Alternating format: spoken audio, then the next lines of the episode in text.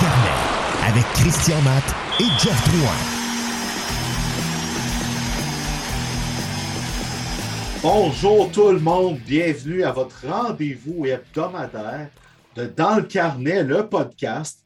Donc, le rendez-vous que vous attendez maintenant, vous avez repris l'habitude de nous entendre. Donc, il y a Jeff Drouin, Jeff qui est avec fanadien.com et moi-même, Christian Matt, avec marqueur.com. Bon matin, Jeff. Bon matin, mon Christian. J'adore mes dimanches matins. Depuis qu'on est de retour avec Dans le carnet, je me lève là, de bonne heure parce que je suis tellement motivé à venir jacasser hockey avec mon chum, Chris de Berg Matt. Écoute, ça prend rien que ça pour que tu te lèves de bonne humeur une fois de temps en temps. On va le faire tous les jours. J'ai failli m'étouffer avec ma gorge j'ai, j'ai trouvé le timing ben, Oui, c'est un très bon timing, mais tu sais, pourtant, je me lève assez de bonne humeur dans la vie.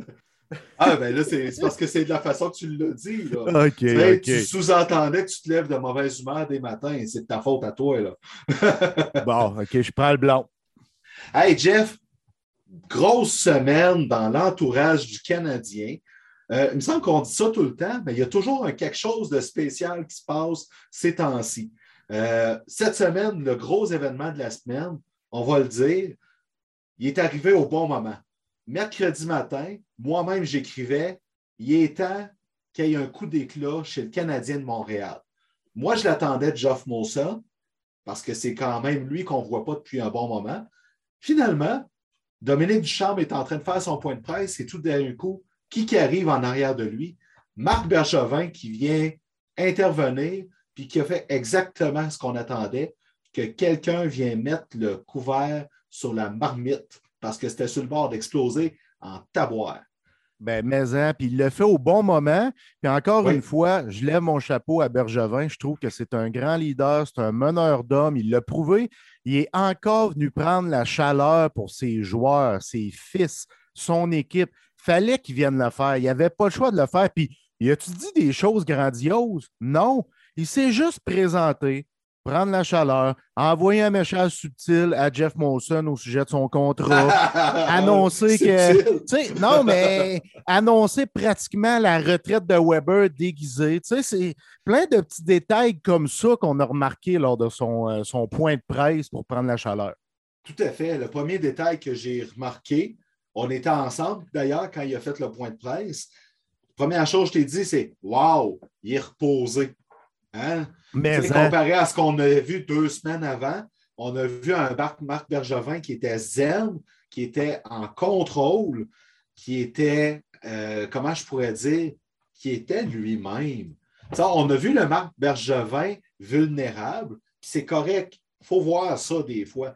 Mais là, ce coup-là, il n'est pas apparu vulnérable pour donner son vote de confiance à ses hommes. Ça, là, juste ça au départ, ça envoyait un super beau message. Puis les gens qui disaient depuis deux semaines, ouais, DG, là, il est sur le bord de la dépression, pas sûr que c'est bon.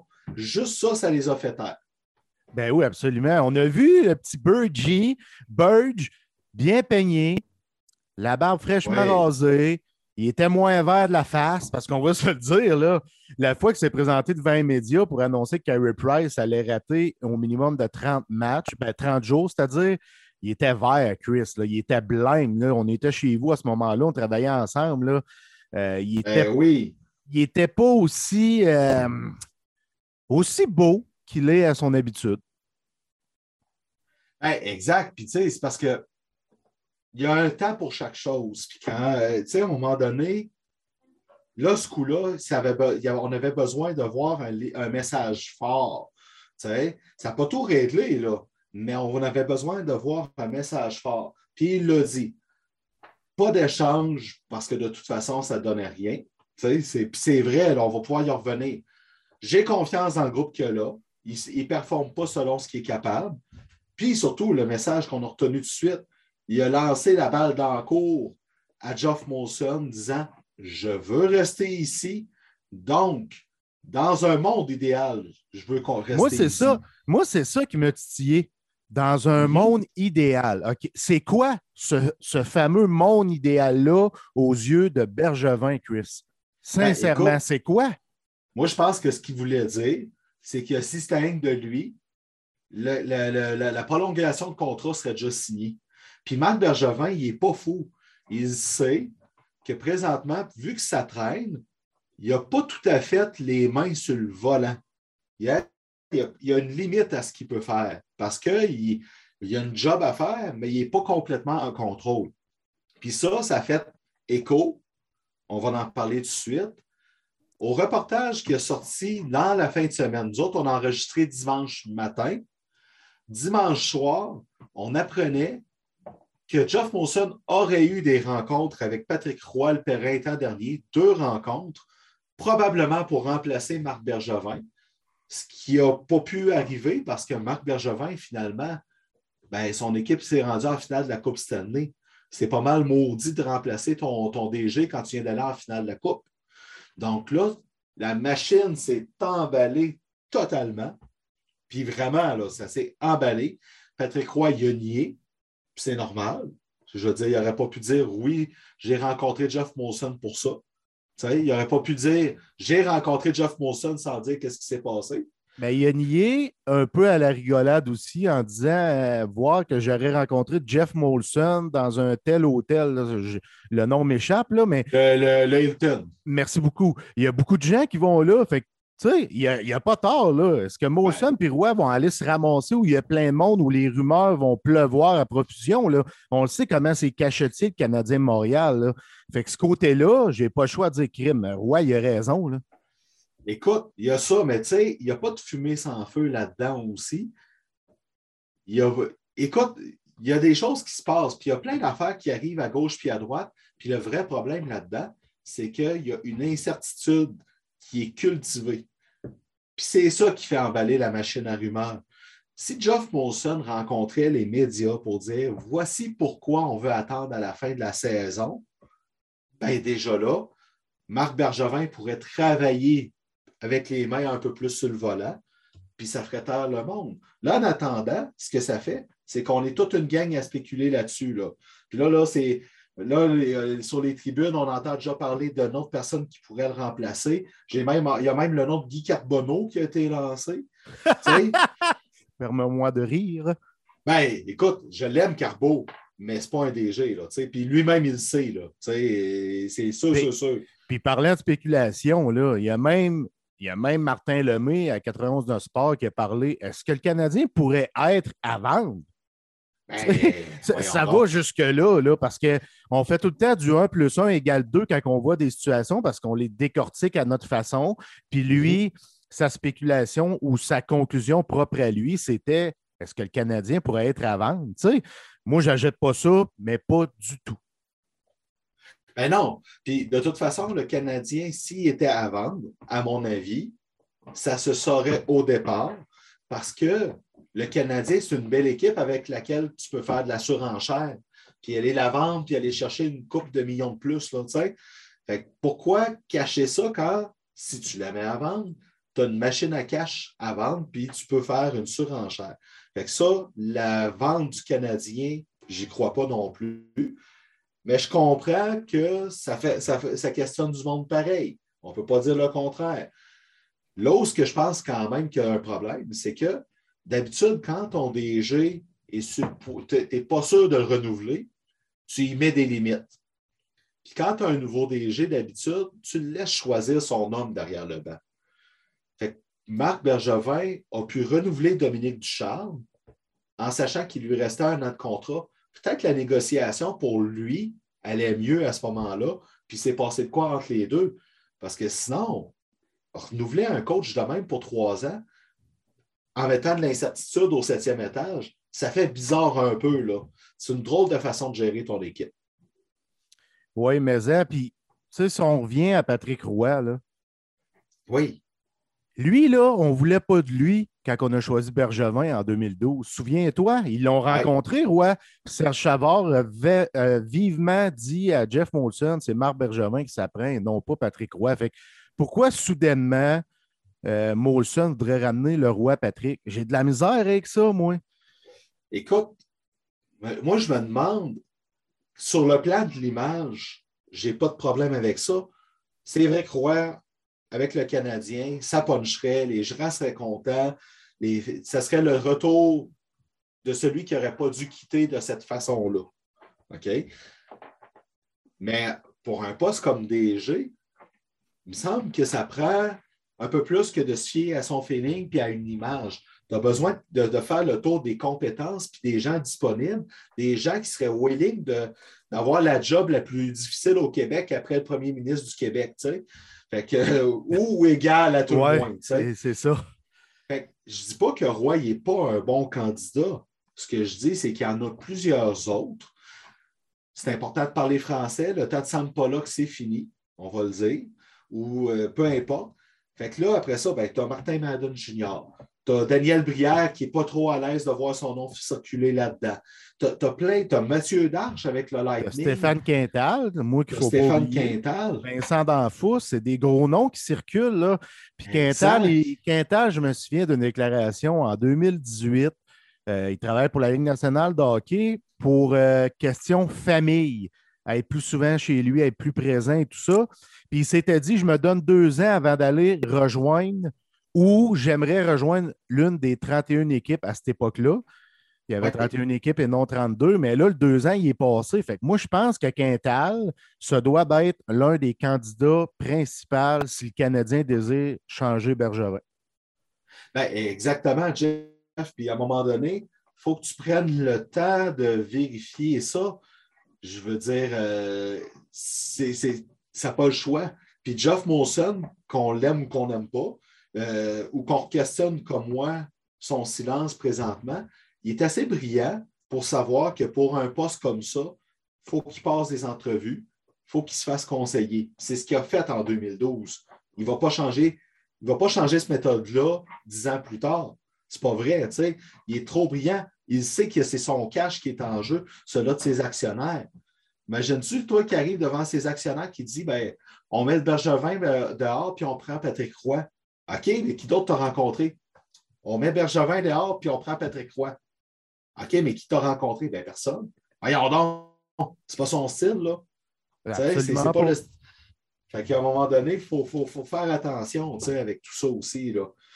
Euh, donc, Marc Bergevin est arrivé au lendemain d'une défaite décevante contre les surprenants Sharks de San Jose. moi, pour moi, Chris, je pense que c'est le pire match que j'ai vu du, Canadien Montréal dans les dix dernières années, quasiment. Tu sais, je veux dire, j'exagère peut-être, Chris, mais j'ai trouvé ça très, très, très, très, très ordinaire comme match. Puis, tu sais, je comprends Bob Bugner d'avoir sorti des médias puis d'avoir dit Timo Meyer, il avait l'air d'un joueur de la Ligue nationale contre des joueurs puis oui. Tu sais, c'est quasiment ça qu'il a dit, là. Ben, c'est ben vrai. Quel match dégueulasse du Canadien Montréal qu'on s'est osé. Ben, écoute, les Sharks, le problème, c'est pas que parce qu'ils n'ont pas des mauvais joueurs, ils ont des bons joueurs dans l'équipe. C'est juste que ce n'est plus l'équipe dominante que c'était, puis on en parlait au début de saison. Un duo de gardiens, James Reimer, Adam Hill, c'était pas convaincant sur papier. Là, présentement, ils n'ont pas encore perdu au moment qu'on enregistre. Ils jouent ce soir, dimanche. Peut-être qu'ils vont avoir leur première défaite, on ne sait pas. Mais sur, sur papier, ce n'est pas une équipe qui est si supérieure que ça aux Canadiens. Ils ont deux meilleurs défenseurs, avec Brent Burns et surtout Eric Carlson. Mais l'attaque, le Canadien est supérieur pareil. C'était décevant de voir ça. On se demandait, ben voyons, il y a le sentiment d'urgence. là? Il n'y en avait pas. C'était très, très, très décevant parce que tu accueilles les Sharks, tu dis OK, ils ont une belle fiche, on est juste après, ils ont juste trois matchs de jouer, tout ça. On s'attendait fort probablement à les dominer parce qu'on se dit, tu sais, sur papier, on est humain, là, on regarde ça, calé, qui n'ont pas d'attaque. Nous autres, on a de la profondeur. Je pense que les boys, c'est le temps, mais c'est le temps d'aller chercher notre première victoire, mais on s'est rendu compte rapidement que les joueurs n'avaient pas l'air prêts, n'étaient pas affamés, n'étaient pas engagés. Ça, c'est un mot très, très important. Engagés. Tu sais, on, l'a rapidement constaté contre les Sharks, Chris. On ne peut pas dire le contraire. Il n'y a personne qui peut dire le contraire. Là. Ben, moi, la différence entre le match, dans le match contre les Sharks puis celui contre les Hurricanes, c'est que contre les Hurricanes, c'était pas super, mais ils étaient dedans. Ils n'ont pas été chanceux. Ils ont eu 15 chances de marquer dangereuses dans le match.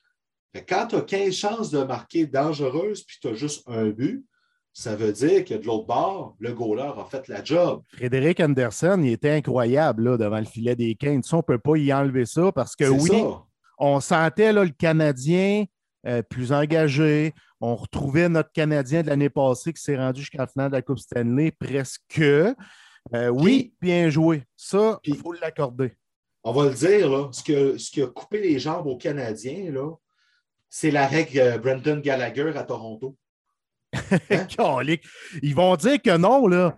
Mais, comme j'ai dit, il y a à peu près 17 secondes, on est tous humains et on devient affecté par ces choses-là. Même si on se dit non, non, je ne suis pas affecté, mais on le devient affecté. Eh oui.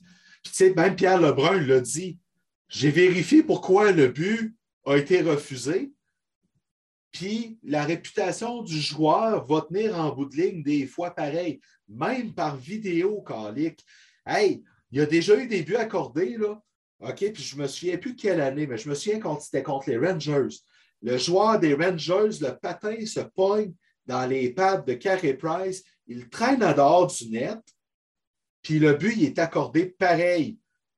Ben oui, hey, Carey Price, il n'avait pas, pas en tout été empêché de faire sa job.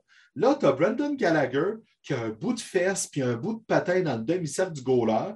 Il frôle le goaler, puis c'est de l'obstruction sur le gardien pour avoir. Écoute, moi, j'étais sans connaissance, calvaire. Puis là, après ça, on se fait dire Ben oui, mais c'est Brendan Gallagher. Calique. Voyons, non, c'est quoi cette affaire-là? oui, mais ça, là, sais-tu ce que ça démontre, Chris? Que Gallagher ne peut pas être le capitaine. Oui, exactement. Puis là-dessus, il y en a des débats. J'ai reçu des tomates, de la roche, de la brique, parce que j'ai osé faire un texte sur le leadership de Brendan Gallagher. Puis les gens s'entêtent à ne pas comprendre ce que je désire véhiculer dans mon message. Parce que oui, Gallagher est capable de mener sa troupe par l'exemple de son style de jeu. Ça, c'est vrai. C'est vrai Aucun que doute. aucun doute. C'est un leader dans son style de jeu. Mais pourquoi ne peut-il pas porter le C? Parce qu'il n'est pas respecté de ses adversaires. Il n'est pas respecté des arbitres. Il n'est pas respecté de la Ligue nationale de hockey. Dans la chambre, moi, ce qu'on me dit souvent, c'est que c'est un bouffon et ses coéquipiers ne le prendront pas au sérieux en raison de ça. C'est ça les éléments qui me disent à moi, c'est pas un capitaine Gallagher. Oui, c'est un leader, mais ce n'est pas un capitaine. Exact. C'est un leader par l'exemple sur la glace. C'est ça l'affaire. Mais il y a, tout l'enrobage autour de ça. Mais bref, jeudi, je n'avais pas de trouble avec cette défaite-là comparée à celle de mardi parce qu'on voyait un Canadien qui manquait juste le petit quelque chose pour virer de bord. Puis il manquait pas gros à ce moment-là. Là. On le voyait, là, il y avait un petit. C'était pas facile, là mais il y avait un petit quelque chose qui faisait qu'il était sur le bord. Puis finalement, mais ils ont perdu. c'est quand même le petit mec qui est fatigué à la fin. Hein? on l'a entendu à la radio cette semaine chez vous. Il y a des gens qui parlaient comme ça, mais ils n'ont pas tort quand même. Ça reste une tête qui fait mal, mais moi, ce que j'ai aimé à la suite de ce revers-là, qui était le cinquième consécutif. non, mais. C'est le site des Hurricanes. avec cet en là c'est le calme de Dominique Ducharme qui n'a jamais paniqué, encore une fois, durant une grosse tempête. Puis, tu sais, on a vu ce que ça a donné, le résultat de samedi soir. Mais avant de se rendre là, je veux qu'on parle, oui, de ce que tu viens de mentionner. Quel coup de marketing incroyable. Pour vrai, là, j'ai adoré ça. C'était super bien pensé. Puis Tom Dundon, qu'on l'aime ou qu'on ne l'aime pas, qui laisse son équipe marketing faire des niaiseries de même. C'est merveilleux. C'est super bon pour le spectacle. Puis j'ai hâte au prochain match du Canadien. Je pense que je vais juste suivre Twitter, les Hurricanes, juste au cas où. Ben, en plus, là, il avait acheté des, euh, sites web didthecanelose.com. Je ne sais pas ce qu'il avait l'intention de faire avec ça, mais ils ont été assez brillants pour se dire on va acheter ces dons de domaine-là aussi. Tu sais, c'est fou raide, là. C'est tellement, mais tellement. C'est un show sur Twitter, les Keynes. Puis là, mine de rien, grâce à ça, tu sais, on le dit souvent, les réseaux sociaux, pour nous, on les haït et on les aime, tu sais, dans notre métier, là. Mais là, là, avec les Keynes, je les aime donc, mes réseaux sociaux, parce que sont drôles, sont avant-gardistes. On est en 2021, puis c'est Twitter qui a amené pratiquement cette rivalité-là entre les Keynes et le Canadien. Là. Mais ça, mais ça, c'était écœurant. Puis même, il y, a, un article dans The Athletic de Sarah Sivian. Elle, jeudi soir, tu sais, comme membre des médias, ce que tu veux des fois, c'est aller chercher le jackpot. Quelle brillante idée de se dire Hey, je vais aller écouter le match avec les responsables du marketing qui ont accepté. Hey, eux autres, là, quand elle, elle leur a proposé ça, là, ils se disaient dessus Hey, on espère que ça va arriver, qu'elle assiste à ça? C'est arrivé, vierge. C'est incroyable. Là, là, elle les a vus préparer et dire OK, go, on lance ça sur Twitter. Qu'est-ce qui se passe? Voilà. Hey! Méchant flash de sa part d'assister à ça. C'est écœurant. Moi, là, j'ai adoré. Ben, je pense que tout le monde a adoré, même comme partisan du Canadien. T'as pas le choix de trouver ça drôle. Tu sais, sincèrement, là. Ben, tu sais, j'espère que le Canadien va, va embarquer là-dedans et commencer à le faire lui aussi, non, chez le Canadien, on aime ça être tout propre, la belle cravate, puis tout bien mis, puis qu'il n'y ait pas de coup d'éclat. Puis, on n'aime pas ça chez le Canadien, Chris. On reste tranquille, ces réseaux. Dans ce cas-là, qui répondent sa patinoire, ça va faire un autre bon show là-dessus. Hey, D'ailleurs, dans le texte de Sarah Sevian, tu sais, là, euh, il y a une affaire que j'avais bien aimée. Tu sais, quand le Canadien, ben, quand les Hurricanes ont, annoncé l'entente avec Jesperi Kotkanimi, il s'est jasé que pendant l'été, Don Waddell a essayé d'aller chercher Kotkanimi par transaction, puis ça n'a pas marché. Ce qu'on a appris dans ce texte-là, c'est que c'est le matin même que ça s'est décidé tout ça. OK? Il était prêt, il avait son plan. Mais Don Waddell a appelé les responsables du marketing. Ils ont dit OK, on essaye d'avoir Kotkanimi par transaction. Ah ouais, mais ça se peut que ça ne marche pas. Si c'est ça, on fait une offre hostile. Ah, OK, quand? Ben, tantôt. C'est fou, là, comment les, ça a été rapide, tout ça, là, mettre ça en place, là, c'est fou raide, là. Mais le plan d'action, il était. Le plan d'action, il était dressé, Chris. On était prêt à faire chier le Canadien. Ah oui, vraiment, là. Mais ça, là, c'était vraiment très bien fait là-dessus.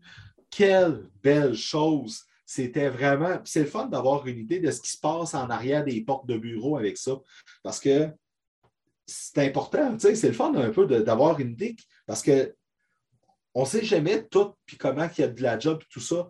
Puis on ne sait pas, tu sais, Marc Bergevin, là, il y a des tonnes de plans là, qui, qui essayent de mener avec sa gang puis qui ne fonctionnent pas. c'est intéressant d'avoir ce bout-là. Bref, il y a eu du calme. Samedi soir, première affaire qu'on se dit tous les deux en s'assoyant devant notre ordi, c'est il faudrait qu'il gagne pour qu'on soit positif demain. je, je, le souhaitais vraiment, Chris, parce que j'aime ça quand il gagne le Canadien, puis à un moment donné, c'est plate d'être toujours négatif, là. Très plate. Ben oui, ben oui. Puis là, il y a eu le premier but, mais on voyait que c'était. Il y avait quelque chose qui se passait. Puis là, finalement, le premier but qui a débloqué la machine est venu de quelqu'un qui avait des choses à se faire pardonner. Ben Sharrott. Il est indiscipliné, lui. Il y a beaucoup de punitions de, retard de jeu de paresse. Là. Cette année, là, je pense qu'il est dans les trois punis ou le troisième plus puni de la Ligue nationale, quelque chose comme ça. Euh, il s'ennuie de chez Weber, lui. Là. C'est sûr qu'il s'ennuie de chez Weber, comme Jeff Petrie s'ennuie de Joel Edmondson on, voit l'importance d'un Weber, d'un Edmondson, parce que tu remarques ça, Chris, les partisans ont de la misère à, aimer ou apprécier à sa juste valeur un joueur qui n'est pas flashy. Je ne sais pas si tu me suis. Tu sais, Edmondson, Weber, ce pas des gars flashy. C'est pas. Edmondson, je ne vois pas personne dire c'est mon joueur favori, mais il est tellement bon, Joel Edmondson. Moi, c'est un de mes favoris chez Canadien de Montréal. Puis Weber, ben, c'est chez Weber, là, mais tout ça pour te dire que ces deux gars-là manquent beaucoup à la brigade et que Ben Cherrott, c'est ardu, mesdames, messieurs, comme c'est pas possible. Ben, puis même Jeff Petrie, on va y revenir. Là. Moi, c'est. Euh, comment je pourrais dire? Je le regardais hier en avantage numérique. Il n'était pas bon. Il n'était pas bon. Hey, sa mini-coup était crissement meilleur que lui. Là. Hey, il y avait, hey, lui, là, il avait-tu le couteau entre les dents, ce coup-là? En défensive, il est correct. Faut que tu le mettes avec le bon joueur, puis à 5 contre 5, Kulak, c'est bon. Vous savez, on va le dire. Mais en power play, là, c'est lui qui l'a fait voyager à l'époque en taboire. Là, euh, Mike Hoffman, là, il en a profité de sa mini-coup pour donner les devants. Là. Mais Sami Nikou, il a dit à Chris Weidman Toi, Bodé, le prochain match, tu ne joues pas, c'est moi qui rejoue. Moi, je pense que Nikou va être en uniforme jusqu'au moment où il va flancher. Ah, puis, oui. C'est ah ce que je crois. Puis là, Joel Edmondson va, va, revenir à un moment donné. Il est revenu à Montréal. On parle de deux semaines. Fait que c'est qui que tu sors quand Edmondson revient? Là, ça va être à discuter. Mais si Nikou, il joue comme il joue là, tu ne peux pas le sortir. Romanov, tu peux-tu le sortir? Non. Kulak, tu peux-tu le sortir? C'est dur de sortir quelqu'un là, présentement. Pas parce qu'il faut. Il va falloir, parce que Joel Edmondson, il est plus que nécessaire. Mais euh, ça va être une décision difficile, là, comme c'est là, parce que Romanov, il s'est replacé là, avec David Savard. Là, il, a, a eu son partenaire qu'il fallait. Un bon grand frère qui le back, puis qui montre sa glace, c'est quoi là, la bonne chose à faire, tu Puis c'est correct. à un moment donné, on en parlait. Jeff Petrie et Romanov sont trop pareils. sont trop pareils. La différence, c'est que Romanov, il donne des bonnes mises en échec quand il est bien placé. Fait que, euh, ça va être qui qui va être à sortir rendu là? Je ne sais pas. Ça va être très difficile. J'ai peur que ce soit Brett Kulak pareil. Ben, j'ai l'impression que ça va être lui, surtout si Sami Nikou continue à jouer comme il a joué hier. On a besoin, tu sais, c'est un spécialiste de l'attaque massive. On a besoin de ça. Fait que je pense que s'il continue ainsi, il va demeurer en alignement lors du retour de Joel Edmondson. Tout à fait. Le héros du match hier, c'est quelqu'un, quand il a, parce qu'il n'a pas joué jeu, mardi soir, quand on l'a remis tout de suite au centre du premier trio, on a tous été surpris. Pas parce qu'on ne savait pas, qu'on savait qu'on n'était pas sûr. Ça faisait longtemps qu'il n'avait pas joué au centre de façon régulière, mais en même temps, ça faisait du sens parce que Jake Evans, il n'était pas prêt à être troisième centre à temps plein. Il va l'être un jour, mais présentement, il ne l'est pas. Puis finalement, ben, Mathieu Perrault a fait une belle job au centre de ce trio-là. Puis ça s'est fini avec trois buts samedi soir. Tu sais, puis Mathieu Perrault. Moment.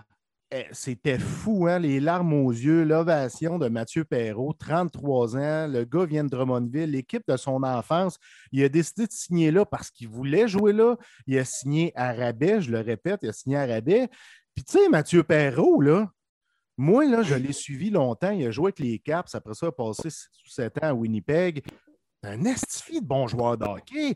Il a un upside offensif meilleur que Dano. Dans le cercle des mises en jeu en carrière, là, tu iras voir ça, c'est très élevé. Il me semble c'est 52% de mémoire. Euh, son taux de pourcentage de réussite dans le cercle des mises en jeu. Hier, il a fini ça à 71. Ah ouais, j'avais déjà vérifié. Il a fini ça à 71 hier. C'est un gars qui est responsable défensivement. Il a un bon coup de patin. Il est impliqué dans le jeu. C'est un guerrier. C'est un gars de caractère. Moi, je suis en train de me dire, hey, le troisième semble parfait. Là, on l'a, on l'a depuis le début de l'année. Il est là, là, Mathieu Perrault. Go! on se le dit avant qu'il soit troisième centre. On lui donne cette chance-là. On lui donne deux bons alliés. Qu'est-ce que ça fait? Ça fait ce qu'on a vu hier. Oui, puis d'ailleurs, hier, le meilleur attaquant du Canadien, à mon avis, OK, là, ça va peut-être m'ostiner, ça n'a pas été Mathieu Perrault. Il a été très bon, là. Ça n'a pas été Jonathan Drouin, qui a été très bon aussi. OK? Moi, l'attaquant que j'ai le plus vu hier, puis que j'ai trouvé qui provoquait des choses, puis qui était intéressant, c'était Cole Caulfield. Puis il a, été vraiment, il a vraiment eu son premier vrai bon match de la saison. Il y a eu un talk, quand hein. on le sait, Dom Ducharme, il aime ça parler que ses, ses joueurs, c'est important pour lui, il communique très bien, communique en temps réel, en tout temps. Il a ramassé Caulfield d'un coin, là. Tu sais, puis il a dit arrête de penser, bouge tes pieds, bouge tes pieds. Parce qu'on l'a vu quand il rentre en zone adverse, en zone offensive, là, il, essaie de ralentir le jeu, mais ça fait en sorte que ses pieds ne bougent plus. Mais lui, c'est un joueur dynamique. Ses pieds doivent bouger sans arrêt. Hier, c'est ce que j'ai vu de Cofield. Moi aussi, je suis d'accord avec toi. Il a joué un excellent match. Je suis content parce que personnellement, je ne veux pas qu'il s'en aille à Laval. Moi, je le veux à Montréal. Il demeure encore un joueur exceptionnel à mes yeux, même s'il connaît un début de saison où on le sent anxieux, stressé, parce qu'il y a déjà, il y a 20 ans, là, puis il y a une tonne de pression sur ses épaules. On lui dit tu vas scorer 30 buts cette année, puis il n'a jamais joué une, saison complète dans le show, puis c'est la pression qu'il y a, c'est tu es un marqueur de 30 buts, Cole. faut que tu en marques des goals, mon Cole. Ben, oui, puis à un moment donné, il faut être réaliste avec tout ça. Ça, c'est clair et net. Puis, parce qu'à un moment donné, là-dedans, là, tu sais, j'étais un des premiers cette semaine à en parler que ça, pourrait être une solution Cole Caulfield à Laval si ça continue de même. Ce que je voulais éviter, moi, là-dedans, là, quand en, parlant de ça, c'est qu'à un moment donné, il faut que. Euh, faut que. Euh, comment je pourrais dire ça? Il faut que le, le, gars soit mis en confiance. Il faut qu'on lui donne un environnement, qu'on le protège du mieux possible. Si le Canadien avait continué sur une série de défaites, ou mettons que ça revient, mettons que le voyage qui s'en vient est catastrophique, puis Caulfield ne joue pas avec confiance, c'est pas mauvais de l'envoyer trois semaines à Laval. Là. C'est pas mauvais. C'est un excellent calibre. Pareil, on sait que c'est un gars de la Ligue nationale. On l'a vu lors des dernières séries. Il est écœurant, il est capable. Mais ce n'est pas, lui nuire de l'envoyer là s'il y a quoi que ce soit. Ce n'est pas mon idéal. Mais ça va le devenir. J'aime mieux le voir à Laval que de le scraper parce qu'on y, joue dans la tête. Ton point est très valable, mais moi, je crois que pour renouer avec sa confiance, c'est peut-être pas un séjour en bas, mais c'est de jouer soit un match comme il a joué hier ou soit marquer ah son premier but. C'est ça, ça va casser toute l'anxiété qu'il a, puis il va sûrement reprendre confiance rapidement. Je souhaite, je souhaite que le match contre les Wings de samedi soir euh, soit le tournant, si on veut, la saison est jeune, mais que ce soit le tournant pour Coco Field. moi, je pense que c'est le cas parce que de la façon qu'il a joué, euh, son non-verbal aussi, sa patinoire, sais, quand Perrault comptait, tu voyais le Cofield qu'on a connu l'an passé. Moi, je pense que dans son cas, ça a été le tournant. Jeff, cette semaine, le Canadien a un voyage dans l'ouest du continent. Ça n'a jamais été un lieu super amical pour l'équipe, mais quand même. Là, le Canadien joue mardi soir dans le tout nouvel aréna du Kraken de Seattle, qui est super beau qui est carboneutre. Ça, j'ai trouvé ça écœurant de voir ça. Récupérer de l'eau de pluie pour faire une patinoire, c'est débile. Mais, hein. Ça, là, c'est complètement fou. Après ça, on a jeudi soir. Si mon mémoire est bonne, jeudi soir, on retrouve les Sharks de San Jose. On a une revanche à prendre là. Après ça, samedi après-midi, on a les Kings de Los Angeles. Puis dimanche après-midi, on a les Ducks d'Anaheim. C'est une grosse semaine pour le Canadien. Là. Ça va être super le fun. Là. Oui, ben c'est une grosse semaine en partant quand les Canadiens passent sur la route, puis encore plus dans l'Ouest, comme tu l'as mentionné. Ils ont tendance à connaître la difficulté. Fait que oui, c'est une grosse semaine. L'équipe devra être prête. L'équipe devra être engagée. J'aime oui. ça répéter ce mot-là parce qu'il est essentiel à la survie d'une équipe, au succès d'une équipe, l'engagement. Il faut que ça se poursuive. Il faut que l'équipe aille se souder, Chris, aussi dans l'Ouest, parce qu'il y a des propos Gallagher qui peuvent avoir chatouillé parce qu'il y en a qui ont compris que Gallagher est en train de dire qu'il y en a qui pensaient peut-être trop à eux-mêmes. Fait que c'est pas le temps de parler de ça après seulement cinq matchs. Là. On s'entend. là. Il faut que cette équipe-là soit ralliée. Puis l'année passée, la force de cette équipe-là, c'était le leadership. Cette année, ça semble être la faiblesse. Fait que c'est là, Il faut profiter de ce, voyage-là pour se rallier, Chris. Ben, moi, mon attente est claire. Dans le voyage, quand le Canadien va revenir au Centre Bell, moi, mon attente à moi, c'est qu'il ait joué pour 500. c'est vraiment mon. Moi, s'il joue pour 500 dans un lieu qui a toujours été hostile pour le Canadien, je vais me dire, bon, ben, Colin, il y a quelque chose à bâtir. ça va être. C'est là que ça va venir pertinent. Idéalement, il faudrait qu'il joue au-dessus de 500. Je comprends tes propos, mais vu le début de saison de Q, faut, oui. faut que tu trouves une façon de jouer au-dessus de 500 pendant ce voyage-là qui va être, je le répète, ardu. Parce ben que c'est tough aller dans l'Ouest. Les fuseaux horaires et tout ça, c'est tough sur un être humain. J'ai déjà vu Guy Boucher en parler au podcast On Jase. Là.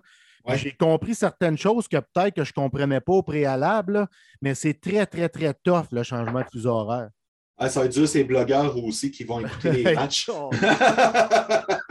mais regarde, c'est facile. Le Kraken, c'est à la portée du Canadien. Les Sharks, on va voir, mais avec le début de saison qu'ils ont, c'est un défi. Les Kings, c'est un défi. Les Ducks, c'est à la portée. Fait que si le Canadien va chercher les Ducks puis le Kraken, puis qu'il va en pogner une contre Dano ou contre euh, euh, Timo Meyer, ben, hein, l'homme parmi les enfants, euh, ben, ça va être mission accomplie. Mais moi, si, si le Canadien échappe un des deux matchs contre le Kraken ou les Ducks, je vais être déçu parce que c'est des équipes qui sont à la portée. Tout à fait. C'est des victoires qu'il faut que tu ailles chercher. Il faut que tu ailles chercher ces victoires-là c'est une mission, c'est la mission que doivent avoir les soldats du Canadien Montréal. Tout à fait. Jeff, on prend une pause. Au retour de la pause, on en reparle d'un peu partout dans la Ligue nationale. Je veux qu'on reparle du Kraken. Je veux qu'on reparle des Maple Leafs. Puis, malheureusement, on doit parler de Jack Eichel. OK. On se retrouve après la pause.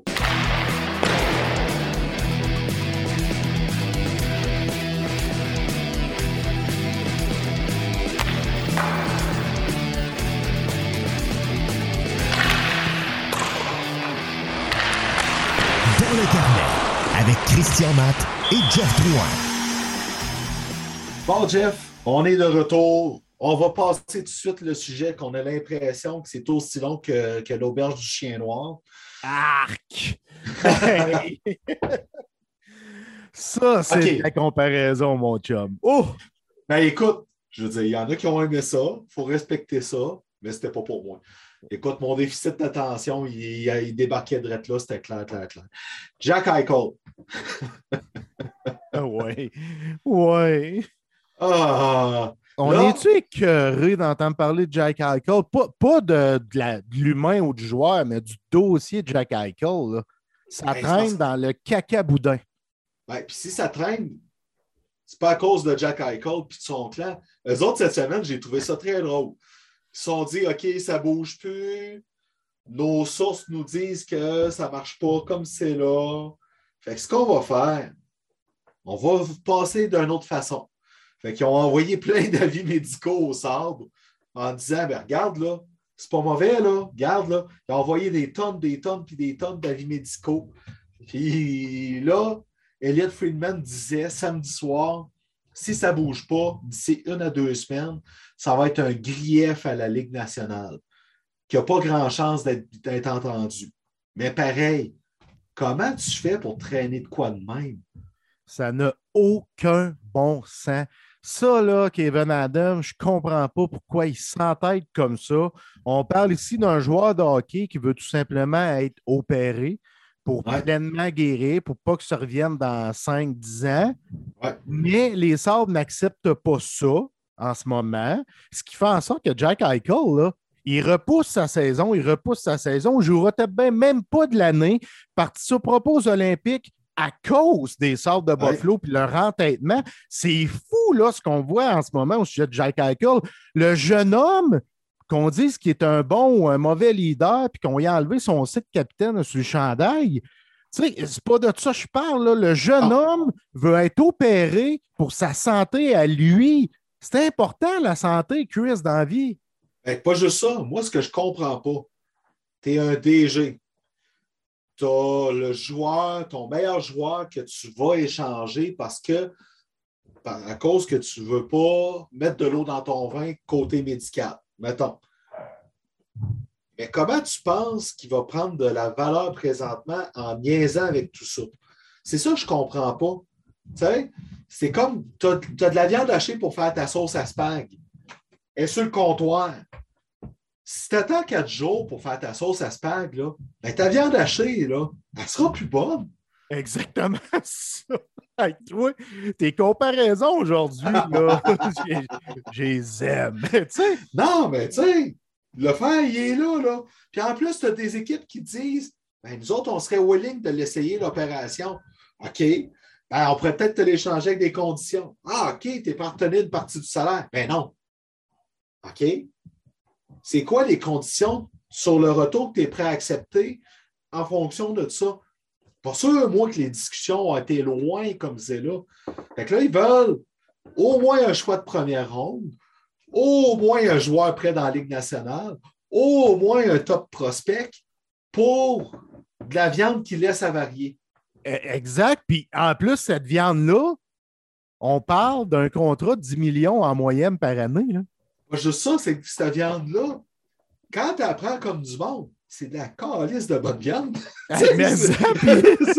puis, il faut répéter aussi, je vais le répéter, là. On ne veut pas conserver une partie du salaire. C'est ah complètement fou. C'est fou ce qui se passe en ce moment avec le dossier Jack Eichel. Pauvre petit bonhomme, sincèrement. moi, c'est un joueur de hockey que j'aime beaucoup.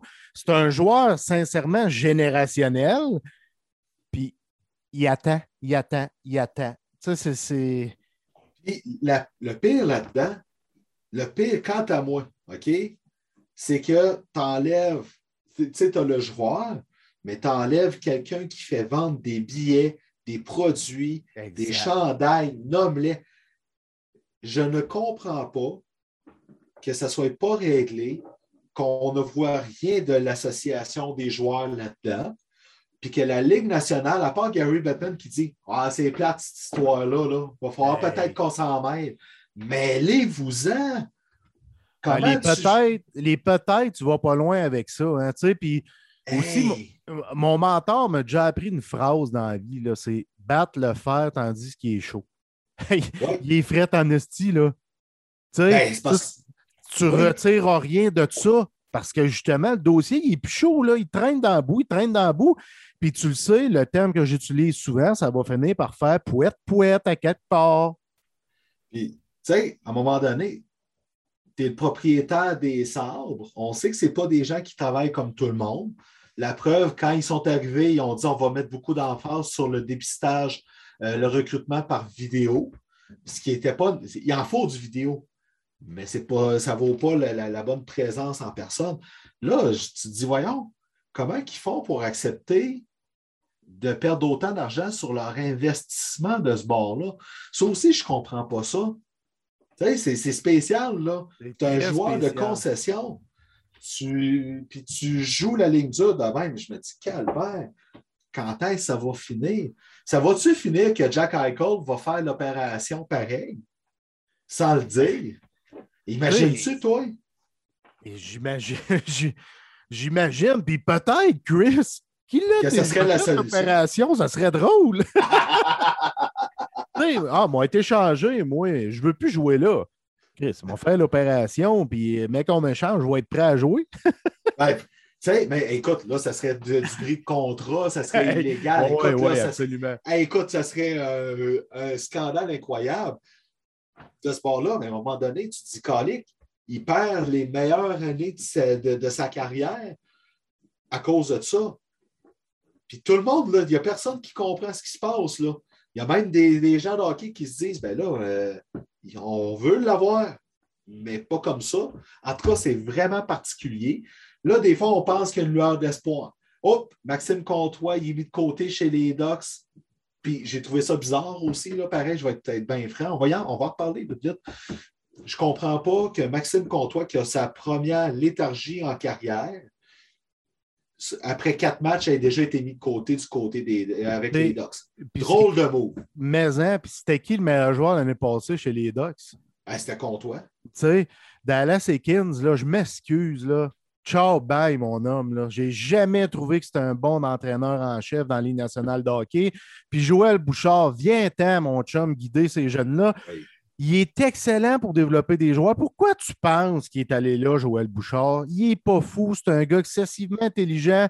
Il sait que Dallas Ekins est sur un siège éjectable. Il sait que l'équipe est jeune. Il sait qu'il a un talent pour développer la jeunesse. Ne voilà pas l'ouverture parfaite pour M. Bouchard. Ben, mais c'est pour ça que quand Comtois a été mis de côté, je me suis dit, Calic, ça a été le meilleur joueur l'année passée. Oui, il a un début de saison ordinaire, mais quand même, avec toute la profondeur que les Ducks sont là, c'est peut-être pour Jack Eichel. On est beaucoup à avoir pensé ça. Finalement, ben, peut-être pas. Fait que euh, tout ça parce que, en tout cas, c'est vraiment particulier. Encore le calcul 1 plus 1 égale 2. Oui, c'est souvent ça qu'on fait comme euh, amateur, comme analyste, comme peu importe. Là. Il y a une situation à une place, tu additionnes ça avec une situation à l'autre place, hey, ça fit. Ouais, finalement, ce coup-là, 1 plus 1 a fait 11. Fait que, ça, si ça, ça, a donné ça. Euh, Vitali Kravtsov. Gros bébé gâté à sa maman. Bois, bois, bois. Qui ne veut pas revenir en Amérique du Nord, même quand son coach l'appelle pour dire Regarde, viens-t'en. Non, il veut rester en Russie en attendant d'être échangé. Les Rangers vont bien, même si Strom est, sur le, protocole de la COVID, même si Kako est blessé pour un bout de temps, on ne sait pas encore combien de temps. C'est flou, ce bord-là. Très flou. Là, s'il avait été là, s'il avait écouté, et qu'il avait été dans la Ligue américaine tout de suite, c'est peut-être pas Morgan Barron qui aurait rappelé. Mais c'est Ça aurait été lui. Hey, c'est spécial. C'est le premier choix de l'équipe en 2018. Fait que tu as, de l'espérance encore en lui. Il est jeune, il n'a encore rien prouvé. Moi, c'est ça qui m'énerve. Je pense qu'il a fait 4 points en 20 games l'année passée avec les Rangers. Hey, le gros, t'as prouvé quoi pour faire ce que tu fais en ce moment? Moi, j'ai bien de la misère avec ça. Puis là, on va me dire, ouais, mais son agent qui doit y indiquer le chemin à prendre dans cette situation-là, oui, mais non. En même temps, euh, tes décisions viennent qui t'appartiennent à un moment donné. Tu veux-tu jouer au hockey ou tu ne veux pas jouer au hockey? Tu veux-tu te développer ou tu ne veux pas te développer? j'ai bien de la misère avec ce, type d'attitude-là. Puis, je vais ajouter un bémol, un bémol à mes propres propos. Je ne détiens pas toutes les informations, par contre, dans le dossier. Ben, écoute, moi, là, il y a, un côté là-dedans. Il y a quand même une part des Rangers là-dedans. Mais là, Drury vient d'arriver comme DG. C'est correct. On, va laisser euh, la chance à l'homme d'instaurer son règne. Mais les Rangers là-dedans ne sont sûrement pas parfaits parce que c'est quand même la deuxième situation du genre qu'ils ont dans les dernières années. Parce qu'avec le premier choix de 2017, Lias Anderson, c'est quelque chose du genre qui s'est passé aussi. Fait là, ça ne peut pas être juste la faute de Kravtsov là-dedans. Il y a de quoi qui se passe aussi hein, avec, avec les Rangers. J'ai hâte de voir comment Chris Drury va gérer ça. Mais il y a le beau jeu. Il peut attendre d'avoir son prix parce qu'il veut un top espoir. Puis de toute façon, l'autre, il ne joue même pas, puis il est reparti dans son pays, puis il gagne. Ben, moi, je, moi, je pense que Drury, là, il a mis ça un petit peu de côté, justement. Son équipe va bien. Puis le jeune, ben, qui reste chez eux, puis qui, tu sais, je veux dire, à un moment donné, là, l'équipe performe, tu veux boquer, boc. Moi, je ne chercherai pas tant que ah ça à t'échanger, à moins que je reçoive un appel puis qu'on m'offre ce que je désire. Moi, c'est mon feeling par rapport à Drury, qui, soit dit en passant, devrait devenir un bon directeur général parce que je l'ai tellement aimé comme joueur de caractère, comme leader. J'ai confiance en ce gars-là. Il suit un parcours un peu semblable à celui de Marc Bergevin, hein, tu remarqueras. Il a fait ses classes euh, dans les bureaux, il a monté les échelons un à un, puis il est arrivé dans la bonne situation pour lui. Moi, je pense que Drury, ce qu'il attend, c'est d'avoir un joueur de centre. Un top espoir, joueur de centre, qui va être prêt parce que c'est pas sûr qu'il va être capable de garder Ryan Strom à la fin de la saison.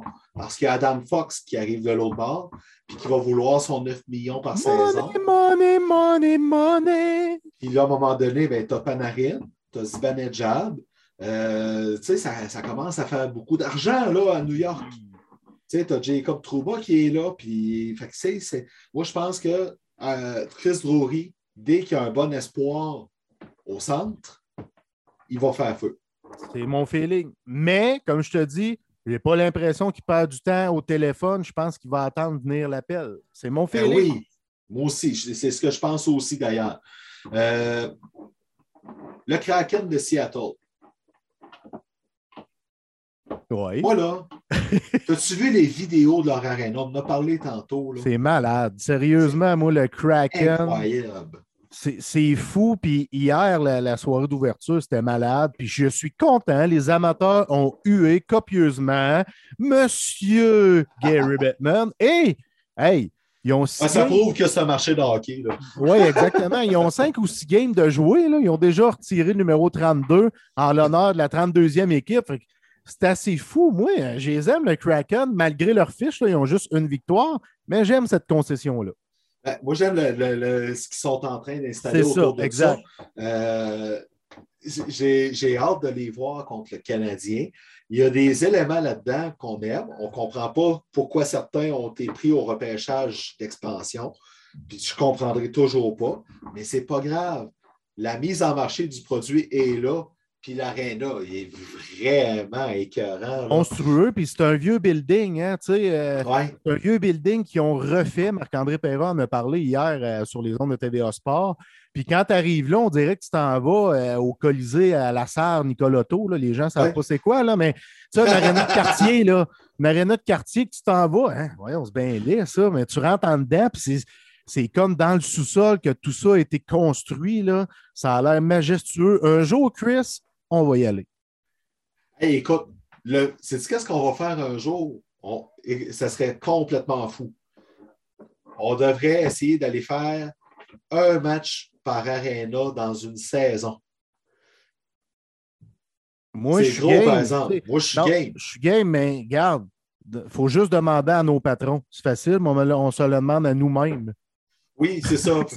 On a- C'est de la planification en tabarouette, tout ça. Non, mais on a ce- oui, absolument, mais on a cette chance-là de travailler de où on veut, de se déplacer, de faire ce qu'on veut. Fait c'est faisable, ça. Mais oui, il faut planifier avec nos chroniqueurs pour qu'ils nous backent, puis ces choses-là, mais on est familles.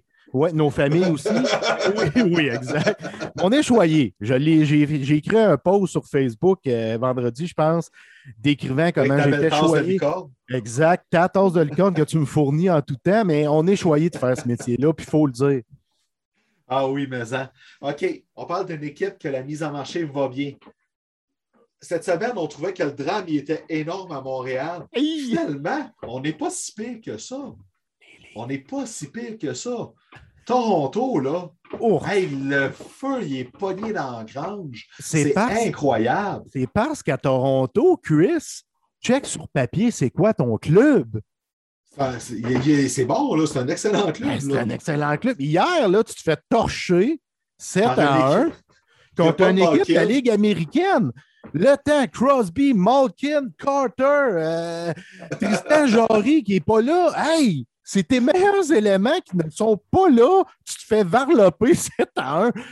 J- Il faut qu'il se passe quelque chose. Hey, t'es pas loin de la moitié de la masse salariale qui n'était pas là. Non, mais il va falloir que les cartes se fou. brassent.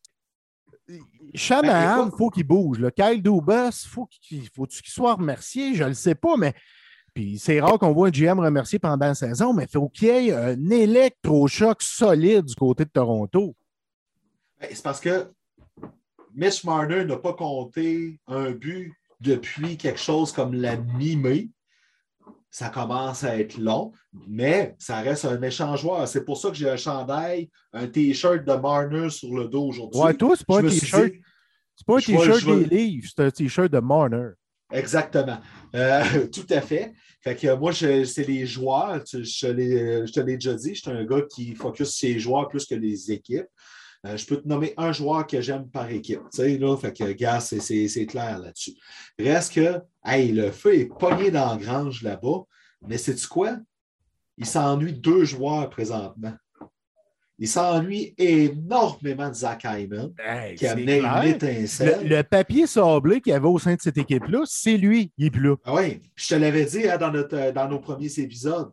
La meilleure signature dans les joueurs autonomes, c'est Zach Hyman avec les Oilers. Et comment ça va, Zach Hyman à Edmonton? très bien. Ben, Il est heureux là-bas. Là.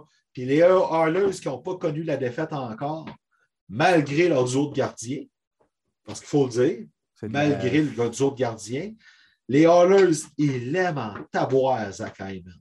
Fait qu'il s'ennuie de lui, puis il s'ennuie pas mal plus qu'il pensait de Frederick Anderson. Ben, c'est parce que je trouve qu'on le, on le sous-estime, Frédéric Anderson. J'écoute souvent les gens parler, puis je trouve qu'on le sous-estime. Je le trouve bon, Frédéric Anderson, moi. Puis c'est une grosse perte. Puis j'ai aimé son étoffe contre le Canadien, justement, la semaine dernière. Euh, Je considère, moi aussi, que c'est une lourde perte pour les Leafs de Toronto. On se dit, ah, on va bien se débrouiller. Jack, euh, Jack euh, Campbell va faire le travail comme numéro un. Il nous l'a prouvé l'an passé avec ses sorties grandioses, mais et, y a-tu déjà eu l'étiquette de numéro un pendant 60 matchs, lui, dans une année? Non. C'est ça. Puis, même que j'ai été surpris l'année passée quand les Leafs, c'est correct, là, tu sais, tu- je veux dire, mais j'ai été surpris quand en série, ça allait pas bien, qu'il n'ait pas donné un électrochoc en faisant venir Frederick Anderson à la place de Jack Campbell. Tu n'as rien à perdre là-dedans. Les Pingouins l'ont déjà fait jadis avec un certain Marc-André Fleury, puis ont mis Matt Murray, puis ça les a servis. Ça a été plate pour Fleury, mais ça les a servis pareil. Ils ont gagné une coupe. Deux coupes. Deux coupes pareilles, tu sais. Ouais. Euh, à un moment donné, il faut que tu y ailles avec ça. Puis, ah, écoute, là, le feu est pogné là. Ton Morgan Reilly, que tout le monde le plante. Austin Matthews ne marque plus. Mitch Marner ne marque plus. Tes meilleurs Hey, éléments ne euh, fonctionnent pas. Tu sais, je le répète, moi, il y a deux mots là, qui me parlent beaucoup c'est engagement et leadership. Il est où le leadership? Ah. Euh, J'ai hey, regardé les, les- Parce que hier, je voulais me concentrer sur le Canadien. Je n'ai pas mis de, de game sur le side. J'ai regardé les meilleurs moments de ce match-là. Puis le club de la Ligue américaine, c'était pas les Pingouins, sa patinoire. Là. Et C'était incroyable à quel point les Maple Leafs étaient démolis malgré la ligne d'en qu'ils ont, l'offensive incroyable qu'ils ont. C'était pathétique. C'est pathétique. Vraiment, là, il faut le dire, c'est pathétique. Jeff, tu m'as dit pendant la pause que tu avais une surprise pour moi. Oui, Parce oui. que d'habitude, c'est l'inverse. Fait que vas-y, mais vas-y pour moi, ma surprise. On s'amuse un peu, puis je suis allé dans la facilité pour le, le premier top 3. Je vais- on va appeler ça top 3. Premier top 3 que je veux te demander, OK? OK, OK, OK.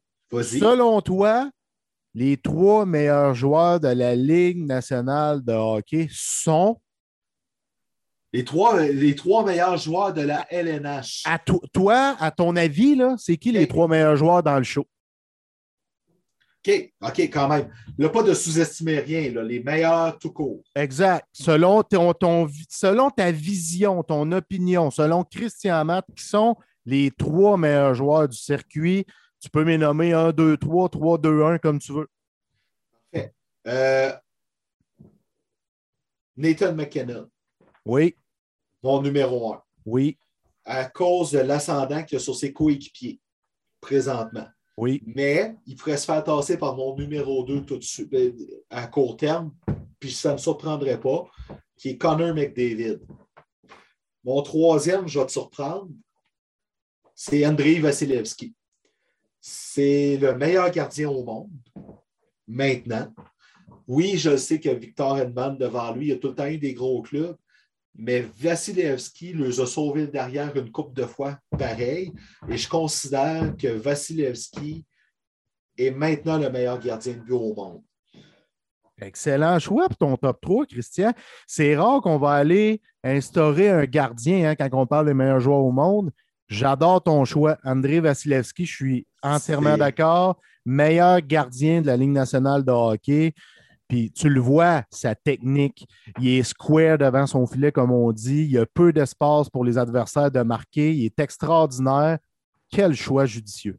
Puis, mention honorable à quelqu'un qui va bientôt s'imposer à sa position là-dessus encore plus, mais mention très honorable à Kel McCarr comme défenseur. Et une dernière, Quinn Hughes, qui quand il n'est pas là, les Canucks, ce n'est pas du tout la même équipe. Mais là, rendu là, il y a des mentions honorables. Il peut en avoir en masse. Il peut avoir Barkov, il peut en avoir plein. Mais quel Macor ma mention honorable? Parfait. OK? Je vais y aller. Ouais? Vais y aller comme toi. Top Vas-y. 3, 1, 2, 3, puis une mention honorable. Mon numéro 1, c'est Nathan McKinnon, le même que toi, parce qu'il est capable d'amener son équipe à un autre niveau, parce qu'il entoure bien ses joueurs, parce que c'est un joueur d'équipe, parce qu'il est bon sur le 200 pieds dans les trois zones. Tu sais, c'est. C'est un des joueurs, je trouve, qui se rapproche le plus de Sidney Crosby au niveau de, de, d'un joueur complet, de l'ensemble, exactement.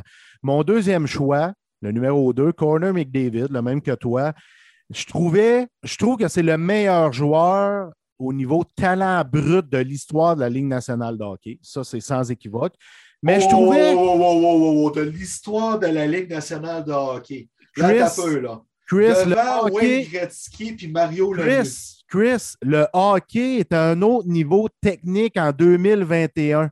Oui, oui, oui. Sa ça, vitesse, sa vitesse à laquelle il va et ne ralentit pas avec la rondelle en possession du disque, je n'ai jamais vu ça depuis que Ok. j'écoute du hockey. Le, le meilleur joueur de l'ère moderne, mettons, des années Non, 2000, c'est- je te je comprends pas. all the way, En- all the way. Pas le meilleur joueur de l'histoire, le meilleur talent brut de l'histoire, le talent, Oui. les skills, pas le meilleur joueur de l'histoire. Parce que je mets McKinnon avant McDavid si je fais mon équipe de hockey. Je parle le talent brut qu'il possède.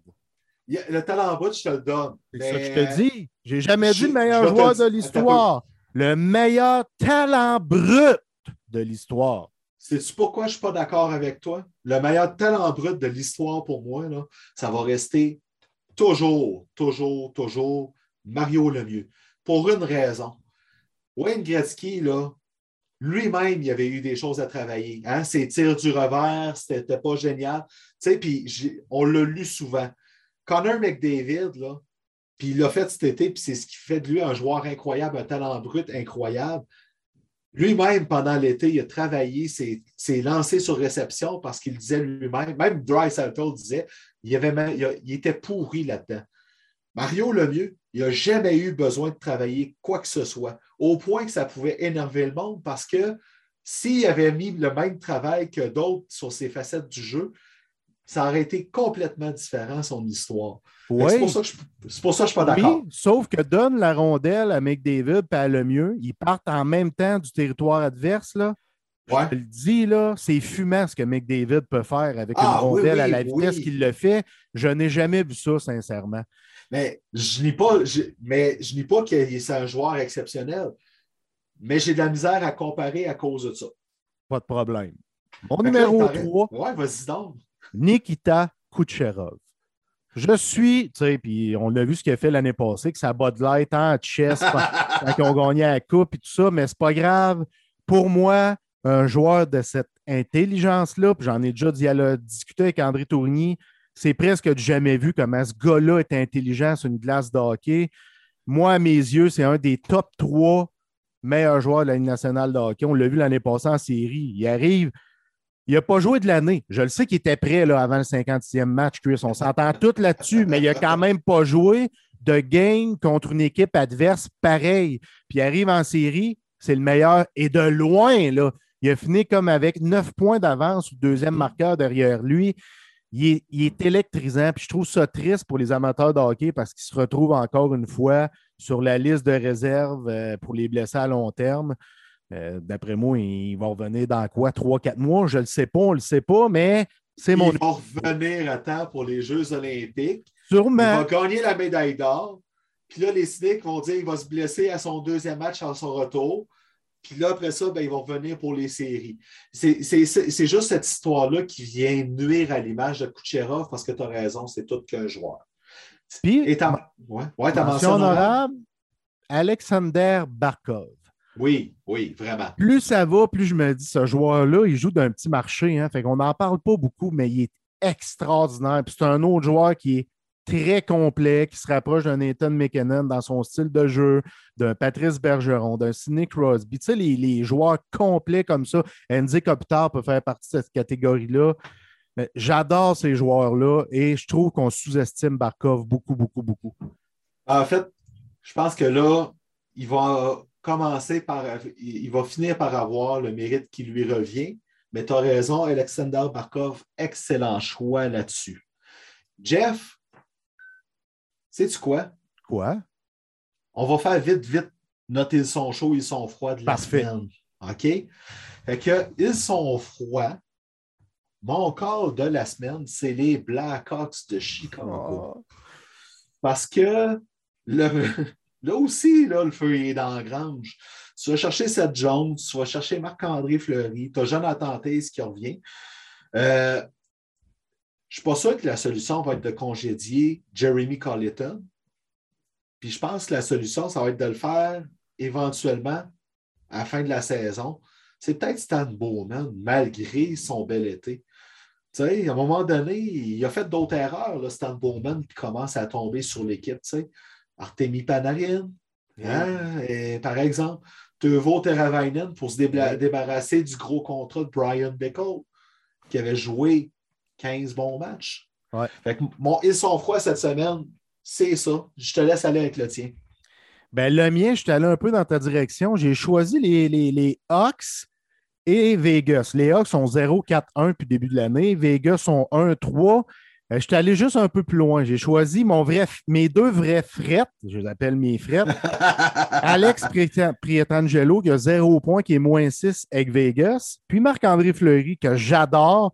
Go pour 840, moyenne de 5,63. Il n'y a aucune victoire en trois sorties. Voici mes deux frettes de cette semaine. Puis ils sont chauds, c'est quoi ton. ton, ton, ton- Euh, J'ai choisi six équipes, puis tu vas comprendre vite. Non, mais je ne vais rien décortiquer, tu vas juste comprendre, d'après moi, si je t'ai nomme. Floride, Edmonton, Saint-Louis, Caroline, San Jose, Minnesota, qu'ont-ils en commun?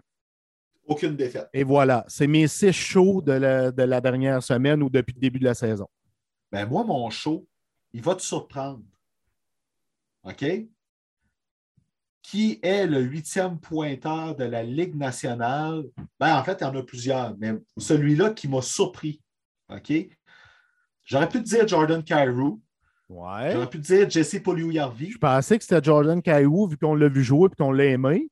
Non, il est hot. Puis je suis content pour lui qu'il soit là.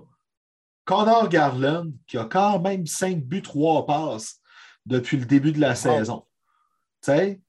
Euh, non, un 3 ex- buts, 5 passes. Excuse-moi. J'ai inversé les chiffres. Ben, c'est Mais pas grave. pareil, Excellent pas- début de saison. Puis moi, je l'aime malgré qu'il est haï. Oui, oui. Ben, tu sais, Connor Garland, c'est mon hot de la semaine. C'est quelque chose que je n'attendais pas de le voir aussi haut que ça dans les meilleurs pointeurs de la Ligue nationale. Est-ce qu'il va maintenir ça? Il a le talent pour le maintenir. Est-ce qu'il va réussir? Ben, on verra, on s'en parlera dans une couple de semaines. Ben, Ben, Jeff, oui, allais dire je veux dire, euh, j'aime ton choix, j'aime ton. Il est chaud. Il est chaud. Jeff, on arrête ça là pour cette semaine. Donc, on vous invite, comme d'habitude, à venir nous lire sur marqueur.com, fanadien.com. Merci toujours, encore et toujours à Pat et Marc qui nous font confiance pour mener le site. Merci à François, le Ninja Manger avec Médiaté, qui fait un travail incroyable et rapide pour pouvoir tout mettre en ombre. Quel professionnel. On vous remercie surtout, vous, nos auditeurs, nos abonnés, qui sont toujours là pour nous encourager. On vous invite à partager le show. En fait, c'est ça votre défi cette semaine. Si vous partagez notre show pour gagner un abonné de plus, puis quand c'est fait, écrivez fait en dessous de la publication sur Facebook. Petit défi pour vous cette semaine. Gagnez, allez gagner un fan de plus. Qu'est-ce que tu en penses de ça, Jeff? Je suis d'accord, entièrement d'accord avec toi, Chris. Puis moi, j'aime ça toujours remercier à nouveau ceux qui nous écoutent, ceux qui nous lisent. Merci, nos trolls, nos haters. Continuez la rocaille, les tomates. On a besoin de vous. Sans vous, la section des commentaires est bien plate. Et on vous le dit, on vous travaille une belle surprise. Est-ce qu'elle va être cette semaine? Est-ce qu'elle va être plus tard? Vous avez une belle surprise à court terme qui s'en vient. Vous allez adorer ça, les chers abonnés. Vous allez vraiment capoter. Bonne Merci. semaine, mon Jeff. Bonne semaine.